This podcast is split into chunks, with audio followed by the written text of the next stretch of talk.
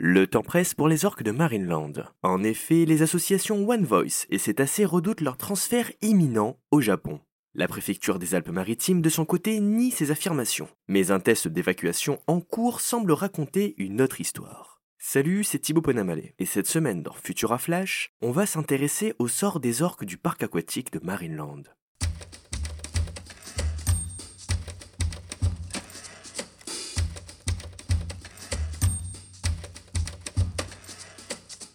Marineland à Antibes est à nouveau sous le feu des projecteurs. Depuis des années, des associations dénoncent les conditions de vie difficiles des orques qui y résident.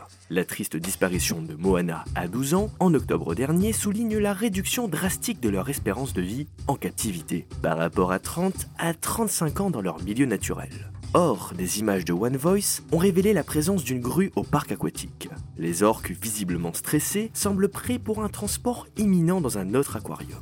Beaucoup craignent un envoi au Kamogawa SeaWorld, au Japon, un parc aquatique au lieu d'un sanctuaire. Et clairement pas sûr que leur avenir s'y annonce plus radieux. Les orques, animaux sauvages, ne sont pas des jouets pour le divertissement. Dans le monde entier, on compte plus de 3000 dauphins, 136 belugas et 59 orques captifs dans 336 zoos et parcs marins.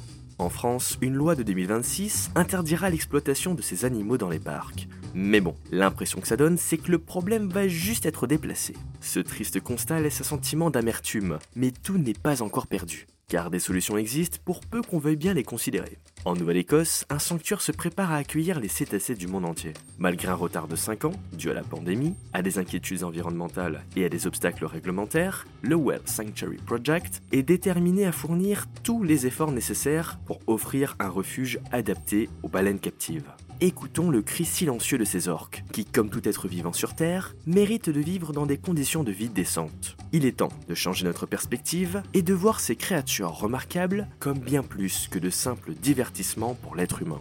Et vous, qu'en pensez-vous? Exprimez-vous dans les commentaires. Quant à moi, je vous retrouve la semaine prochaine pour un nouvel épisode de Futura Flash.